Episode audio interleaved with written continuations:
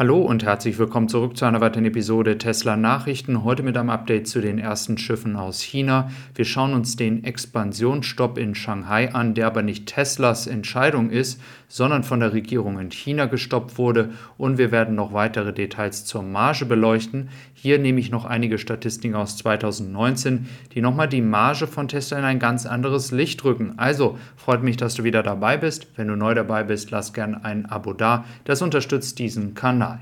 Schauen wir uns als allererstes aber noch einen weiteren Trend an, denn dieser wird uns noch in den nächsten Jahren begleiten und das wird auch nicht mehr aufzuhalten sein, nämlich das Thema Roboter.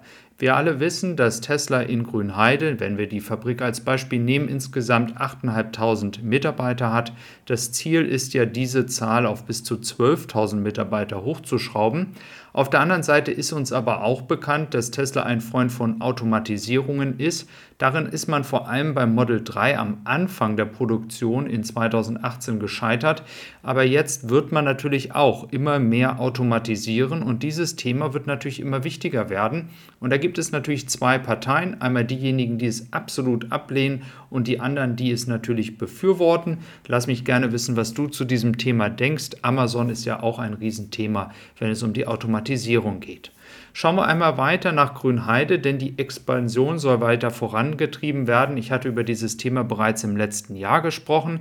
In diesem Falle geht es tatsächlich nur um diesen Logistikteil und nicht um die Expansion der weiteren Fabrik.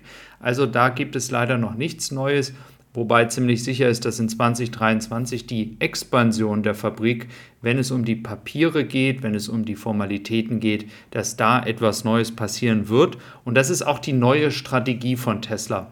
Man möchte innerhalb der Gelände, die man bereits hat, ob es jetzt Fremont ist, ob es eben halt Austin, Grünheide oder Shanghai ist, weiter expandieren. Und dieses kann man jetzt auch sehen in Austin. In Austin investiert man jetzt weitere 700 Millionen Dollar.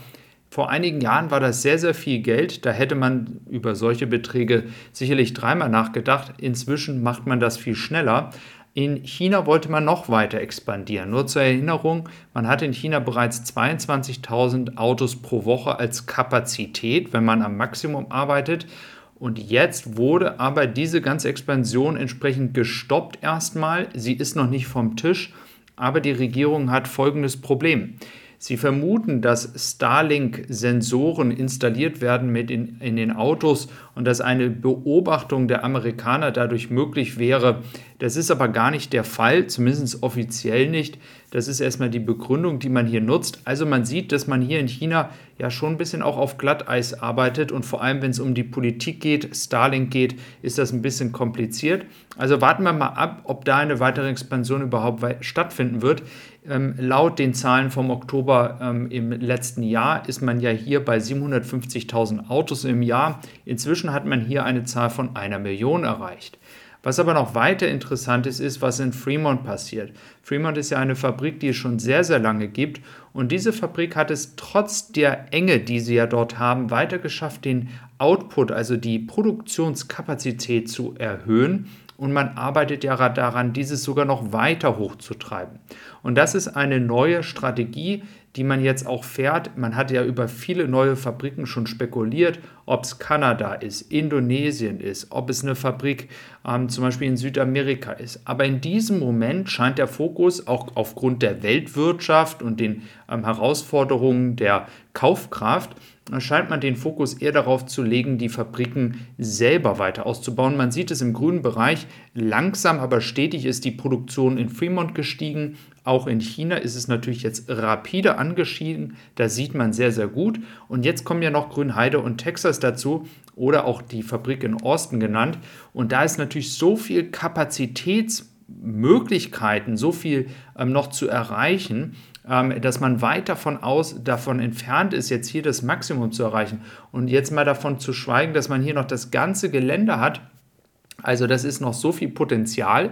Es kann also sein, dass man aufgrund der derzeitigen Lage sich dazu entscheidet, weiter die Exporte voranzutreiben aus Shanghai. Das ist auch erstmal der logische Schritt, dass man dann über die nächsten zwei Jahre in Grünheide weiter ausbaut. Irgendwann wird sich dann Shanghai nur noch auf den chinesischen und den gesamten asiatischen sowie auch australischen Markt konzentrieren.